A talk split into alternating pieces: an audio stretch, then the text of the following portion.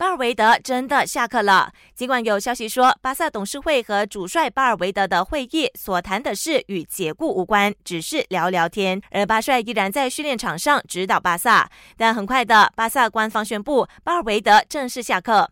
正如传闻一样，接过教鞭的是皇家贝蒂斯的六十一岁前教头瑟蒂安，他和巴萨签约到二零二二年。尊杜斯又传来伤情。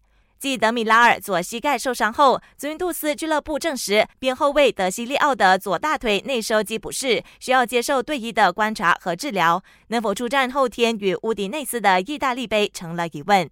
另一方面，利物浦官方正式对外宣布，小将菲利普斯再次租借到德乙球队斯图加特，租期到这个赛季结束。